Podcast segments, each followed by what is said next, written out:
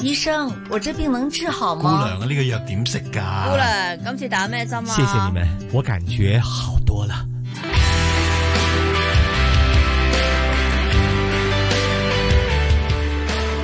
医护从新出发，主持杨紫金，嘉宾主持关志康。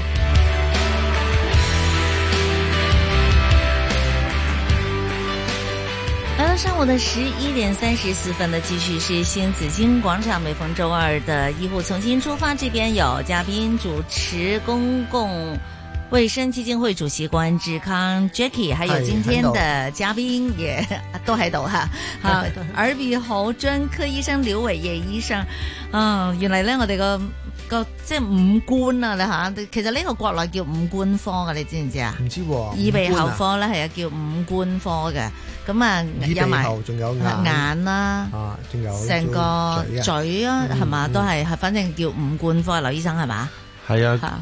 即係會包埋隻眼咯。係係啊，但係以西方嘅分法，我哋通常耳鼻喉科啊、眼科就分翻出嚟咯。嗯。係啊，咁但係有時有啲眼同埋特有聯繫㗎嘛，同埋鼻啊咁都有聯繫㗎嘛。係啊，都有聯繫㗎。有陣時亦有啲手術要同眼科醫生一齊合作，一啲嗯譬如一啲腫瘤係啱啱擲喺個誒、呃眼同埋鼻中間，咁就可能要兩方面一齊去處理。亦嗯有啲例如誒、呃、淚管啊，誒、譬如淚管阻塞嘅誒、呃手術啊，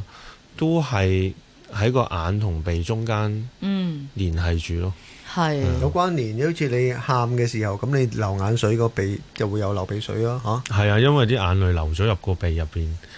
滴哦滴眼藥，水都係㗎，你一係啊，同埋喉嚨都係有影響嘛，你會覺得苦啊咁樣。係啦、所以你滴眼水嗰陣時，其實就會流咗入個鼻入邊㗎啦。係鼻啲又落咗喉嚨嗰度啦，所以我哋話哇個個腦袋入邊有好多個器官啊，大家要留意。好咁啊，大家覺得如果係五官嘅話咧，其實最關心都係睡眠窒息啦。嗯嗯嗯，好了，我刚刚也说过了嘛，我们之前也说一个评估，就是说要分床睡，因为呢有太多人呢都会打呼噜，在扯北行啦嗯哈，普通话叫打呼噜。咁啊，你會係影響另外一班人呢個睡眠，所以咧就建議啊，如果係大家分分房瞓、分床瞓就最好啦咁樣。咁睡眠窒息係咪男性多啲㗎？的而且確係男性多啲嘅。係，誒嗱、所 以所以誒、呃男人扯鼻鼾亦係會係多好多嘅。係，咁誒、呃其實扯鼻鼾呢，誒、一個好常見嘅問題啦，嗯，就係當我哋瞓覺嗰陣時呢，我哋個呼吸道放鬆咗，啲軟組織放鬆咗，個氣道收窄咗嗰陣時呢，咁當啲呼我哋呼吸嗰陣時呢，經過呢啲窄啲嘅氣道呢，嗯就會產生咗震動，咁產生咗呢啲鼻鼾聲。嗯哼，咁但係鼻鼾呢，又唔係一定係有睡眠窒息嘅。咁但係睡眠窒息嘅病人呢，通常都有嚴重嘅鼻鼾嘅喎。嗯咁誒、呃就視乎佢有冇即係個呼吸道係咪已經有呢個窒息嘅情況發生咗啦？哼，嗯，係啦，即係窒息好似好嚴重咁樣啊，係啊，係好嚴重啊，即係冇呼吸先係窒息係嘛？係啦。係啊嗱，當當咁你咪會發死 咯，會㗎，誒 嗱好驚唔誒驚？一講窒息就驚，窒息即係死啊嘛。誒壞腦呃啊窒息㗎呢，其實就係唔會唔會即時會死嘅，因為窒息咗 但係好呢。快會死啊嘛。係 窒息嗱，如果一個人窒息幾分鐘咧，就係會會真係會死嘅。但但係唔會幾分但鐘係當你啊瞓緊覺嗰陣時窒息咧，其實個腦袋發現咗你個含氧量太低，係佢就會窒醒噶啦。係咁個腦就會分析到呢個人再唔唞氣咧，嗯就會窒醒，所以佢會令到你咧醒翻，醒翻或者半醒。嗯咁好多睡眠窒息嘅病人覺得誒、呃我我我瞓覺冇瞓冇瞓醒過嘅喎，哦我冇我冇窒息醒過。咁係的而且確可以發生，因為佢係半醒啫，嗯，所以佢甚至唔會記得自己有醒過嘅。但佢知唔知自己唞唔到氣噶？其實有誒、呃一部分嘅誒、呃有啲數據話有兩三成啦嗯嘅嘅病人其實佢真係唔覺得自己有窒息嘅，因為講翻睡眠窒息其實個定義呢。嗯，係誒、停止咗呼吸十秒，我哋係就為之一下窒息。咁但係我哋點至為之有睡眠窒息症呢？就係、我哋起碼一個小時入邊呢，有五次呢啲窒息呢，我哋就可以界定為有睡眠窒息症啦。咁當然啦，誒、嚴重嗰啲病人呢，係一個鐘入邊有成多過三十次窒息嘅。嗯咁而每次窒息呢，佢哋好多時唔唔係真係十秒咁少有嘅，啲成分鐘噶，係啊。係咁啲病人做完嗯測試之後，知道自己原來多過有好多時係多過一分鐘去窒息呢，嗯都嚇咗一跳嘅，因為嚇、係啊即係佢會問之，唉、我醫生我我停止咗呼吸成分鐘，係啊，係咪好大問題啊？即係會唔會即係其實呃佢窒息到某個地步呢，個身體都會醒翻嘅。嗯但係長期嚟講呢，誒、尤其是嚴重嘅睡眠窒息，對個身體啊同埋血管個負荷係好大㗎，嗯係啊哼，咁。會唔會壞壞咗個腦噶啦？即係咁成日缺因為冇氧，缺氧係啦，嗱，長期嚟講呢，其實對個腦嘅血管呢係好大負荷呢，佢係增加咗中風嘅風險。哦如果一發生咗中風呢，就真係壞咗腦啦。嗯但係純粹誒瞓、一晚嗰、呃可能個可能一晚多過一百次窒息啦。係咁誒、呃都未會傷到腦嗯嘅，所以我哋要趁誒、呃未有未有啲併發症發生之前呢，處理咗個睡眠窒息呢，嗯就唔會有永久嘅傷害咯。嗯因為譬如除咗中風之外，另外力仍會增加心臟病啊、心臟衰竭啊、誒呢啲誒風險出現咗咯。咁、嗯當然啦，我哋都會發現咗突然之間死亡嘅風險係增加咗嘅喺係睡眠窒息嘅病人，因為心臟病同埋中風呢，都可以導致突然之間死亡嘅，係啊。係咁咩人會比較高危啲啊？其實喺呢一個問題上面，肥胖男人啦，嗱頭先講誒個男男人，人，今男人之外今呢次又係男人冇咁好彩，又係男人犀利啲啦。咁年紀大咗呢，誒、嗯亦發現係嘅。年紀大咗呢，誒、有唔同原因，一就係我哋呼吸呼吸道嘅軟組織誒、鬆弛咗啦，其次肥胖增加體重呢，係令到係個呼吸道呢都會窄啲嘅。嗯哼咁另外亦有啲人呢，係天生個誒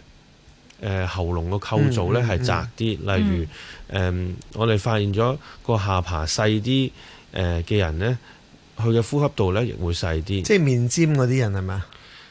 係喎，哇唔好減得咁尖勁呢誒喎，尖呢其實誒、可唔可以咁講啊？又唔可以咁講嘅，係你打短將啲係嘛？係啦，你你打側喺側面望啦一個人度嗰陣時，係佢下巴係特別縮咗落去嘅。係啊，即係斜落去嗰啲嘅，係，啦，咁就嗰啲人個喉嚨空間係細啲嘅。哦，另外頸圍粗啲呢，即係當然可能肥啲人頸圍粗啲啦，但係本身個頸圍係比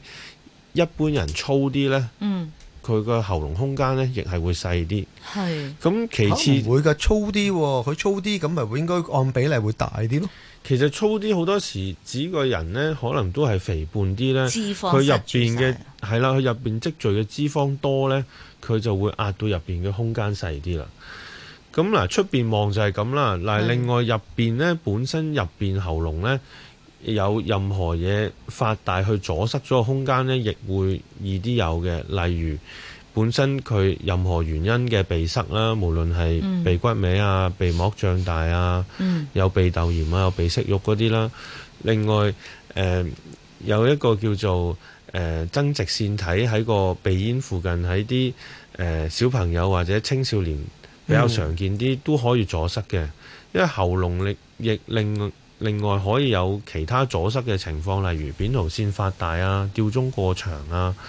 或者誒、呃、脷底嘅淋巴組織脹大啊，呢啲都係令到誒、呃我哋呢易啲有睡眠窒息嘅。咁佢中唔中意瞓覺咧？或者成會唔會啲人成日都話要瞓覺啊？誒瞓極都唔夠啊？呢個同睡眠窒息有冇關係㗎？嗱，當當一個人瞓得唔夠呢，就會成日想瞓嘅，因為個腦係會話俾我哋聽，我哋需要休息嘅。咁而睡眠窒息症呢，就係、最常見嘅睡眠障礙。咁所以誒、呃你叫我估呢，你最易估得中嗰個人係有咩睡眠嘅疾病呢？睡眠窒息呢，應該係第一個最常見。誒、呃即係如果啲人瞌眼瞓啊，誒成日都覺得，唉食飽又想瞓啊，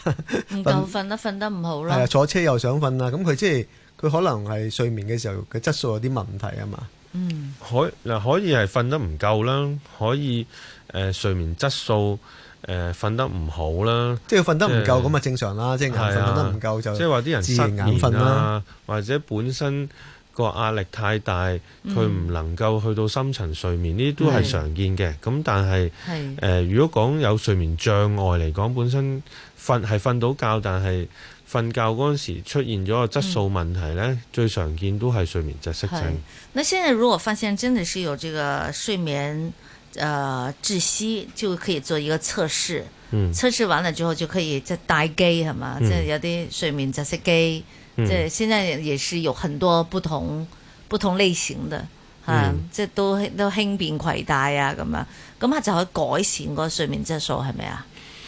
誒係啊，當我哋用一啲睡眠測試去判斷咗佢有一個人有睡眠窒息同埋佢嗰個程度去咗邊呢，嗯咁我哋就要諗治療嘅方法。咁其實治療方法呢，其中一個最常用當然係誒、呃有一個正壓嘅呼吸機啦。嗯咁但係其實都有一個個人化嘅治療嘅，因為有好多誒好、多唔同嘅層面可以誒、呃改善佢個睡眠窒息嘅。嗯嗯咁誒、呃例如誒、呃例如我哋誒、呃生活習慣啊，誒、都要有改善嘅。一般即係輕度嘅睡眠窒息嘅病人，我哋可能會可以採取啲簡單啲嘅方法啦。嗯係誒呃咁誒頭先講嗰一啲誒、呃、結構性嘅因素誒唔係隨便改變到，但係譬如佢係本身體重係好重嘅，咁嗯要控制體重啦。嗯誒佢佢飲食嘅習慣，例如食煙呢啲都係對個呼吸道腫脹嗰啲唔好，嗯要戒煙啊。誒、亦我哋係建議唔好食安眠藥嘅，因為哦安眠藥呢係會令到你更扎加唔醒鬆係咪啊？係誒，就唔係驚佢食完安眠藥唔肯醒嘅，係因為因為安佢有缺眠藥氧，佢可以自動個腦會叫你醒啊嘛，佢醒唔到咁咪咁咪窒 息咯。佢自動都會醒嘅。我哋係擔心食完安眠藥咧，佢再鬆弛多啲咧，係佢就再窄啲。即係本來哦可能佢係輕度嘅，但係食完安眠藥更更加令到個睡眠窒息症嗯更加更加重。哦咁簡單嘅方法咧，仲有例如戴牙膠啦，戴牙膠可哦係啊以將個下顎咧向前褪咧，咁令到瞓覺嗰陣時咧個空間大啲。係咁另外有一個好簡單嘅方法就係打側瞓啦。咁打因為我哋打昂瞓嗰陣時咧，嗯誒個脷鬆弛向後咧，其實就會壓住個空間再重啲嘅。嗯咁、我哋亦可以建議病人打側瞓咧，令到個空間當啲。咁當然哦打側瞓呢都可以有啲人唔接受到嘅，例如佢誒、呃腰骨嘅問題啊，嗯嗯等等佢做唔到都有咁嘅可能性。嗯咁再進一步誒、呃、簡單嘅方法唔得呢，咁尤其是中度重誒、呃或者嚴重嘅病人呢，嗯我哋會建議嘗試用呢個正氣壓嘅呼吸機呢，嗯帶住佢嚟瞓覺，嗯用一個壓力呢，掙開呢個氣道。係咁當然呢個亦唔係一個根治嘅方法，因為呢個佢要係永遠咁樣帶住部機嘅。嗯嗯咁所以引致有一批病人唔想，即係或者接受唔到帶住呢部機呢，或者帶住呢部機根本佢瞓唔着呢。咁我哋就進一步就可能要考慮手術嘅治療啦。即係做咩手術啊？點樣做啊？整大呃啲佢啊，整闊啲啊？係啦，咁頭先我哋涉及過誒、嗯知道有唔同嘅空間可以阻塞，例如個鼻啊、嗯誒、喉嚨吊鐘啊、扁桃腺啊。嗯脷底啊，咁誒、呃我哋要針對喺呢啲唔同嘅方面，我哋要做一啲誒、呃其實我哋會做一個誒、呃睡眠嘅內窺鏡檢查呢，即係當個病人瞓咗覺先嚟做個內窺鏡檢查，檢查咗佢邊度最阻塞之後呢，我哋就可以設計一個誒、呃手術嘅治療，將佢阻塞嗰啲位呢打通晒佢。嗯咁誒喺即係真係可以根治到嘅呢一樣嘢。係啦，咁如果喺誒好適合嘅誒、呃病人底下呢，嗯我哋係可以根治到用手術方法根治到睡眠窒息嘅。咁但係有啲病人，例如誒佢、加上有其他因素誒、呃影響呢，例如佢本身誒係、體重過重嘅，咁佢要解決埋呢啲因素呢，先、可以根治佢嘅。即係譬如佢唔可以話啊唔減肥，純粹做一個手術呢。嗯，就搞掂咗。咁所以誒誒、嗯呃有其他因素影響底下呢，嗯誒、如果你只係單靠做手術去係幫助佢呢，未必完全可以解決到就個問題，只能夠呢將佢誒減輕咗減個輕睡眠係窒息。嗯咁當然手術又有其另外一個誒、呃目的啦。有陣時有啲人佢純粹因為鼻塞帶唔到部呼吸機嘅，我哋咁佢經過啲藥物嘅治療都醫唔好鼻塞嘅話呢，我哋亦可以用手術方法呢，誒、整通咗個鼻之後呢，令到佢帶到呢啲呼吸機。明白。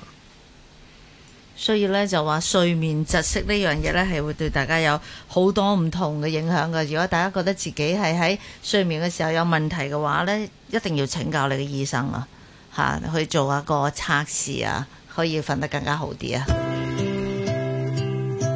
醫生，我這病能治好姑娘嗎？啊，呢個藥點食㗎？姑娘，今次打咩針啊？谢谢你们，我感觉好多了。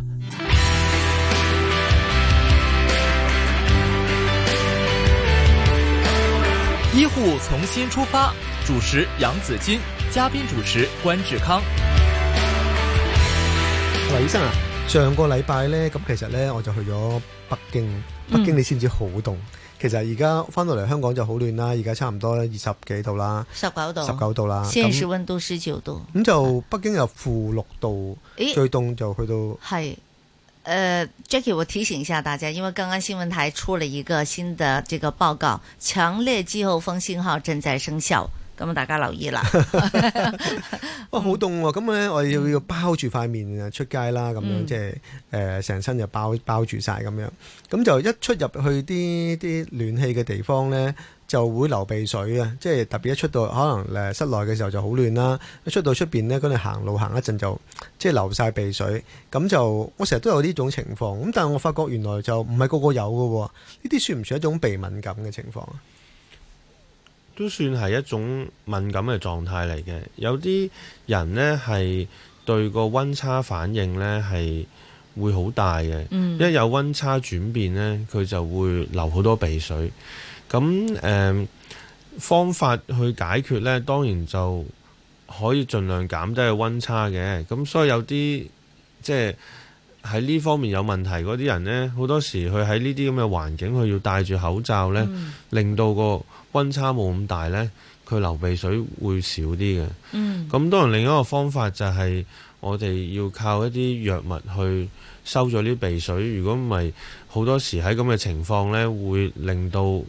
大家好尷尬嘅。哦我唯一不嘅斷辦法就係帶紙巾咯，但係帶咗紙巾呢，咁就要攞啲紙巾出嚟噶嘛。吓咁攞紙巾出嚟，隻手又要攞出嚟啦。咁手又戴咗手套喎，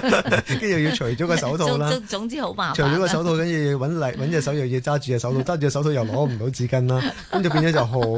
好攣氣好啦。攪搞係啊，如果個手仲要揸住個袋或者揸住個行李箱咧，咁就更加攣氣啦。呢啲冇得根治嘅係咪啊？劉醫生，誒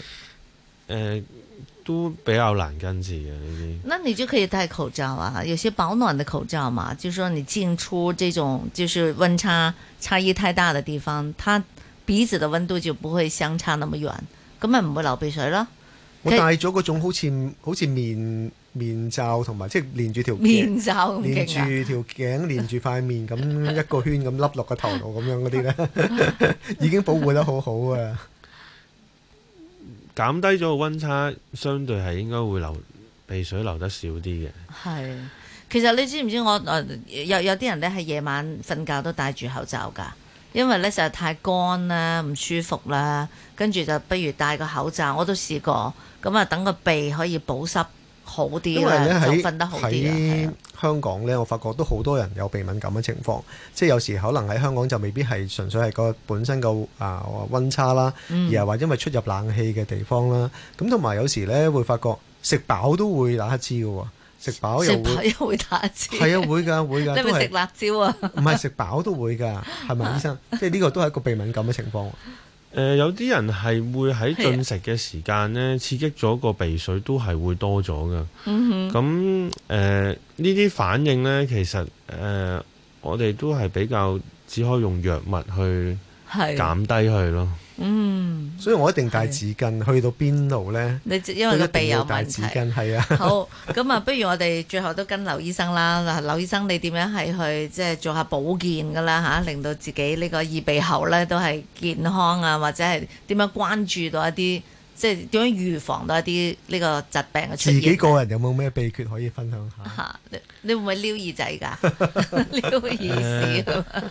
其實耳仔我哋都唔建議去去成日去去自己去撩佢，因為誒、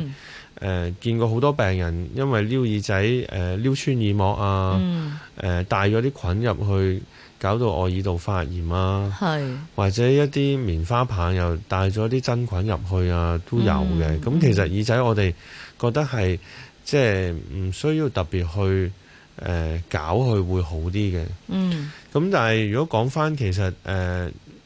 即係個鼻最常見嘅問題，頭先講我係嗯即係鼻敏感啦。嗯咁誒好多人都唔想用藥物嘅。嗯咁但係其實如果因為香港有陣時啲空氣有陣時未必好呢，導致好多鼻敏感呢。其實我哋可以用一啲誒、呃洗鼻嘅方法呢，我洗鼻，去減輕呢啲鼻敏感。嗯誒、亦尤其誒、呃洗鼻呢，亦可以如果喺傷風感冒嘅情況底下呢，去用呢，嗯我哋亦可以減低佢即係發生鼻竇炎嘅情況。嗯，所以誒、呃你頭先洗鼻都有個辦法啊。係啊，頭先你講保健咧，因為洗鼻係一個好安全啦，嗯亦冇藥物嘅情況哼，咧。你自己洗都得㗎啦。去係啊，因為你用一啲誒、呃、專用嘅洗鼻泵啦，其嗯實放一啲誒、呃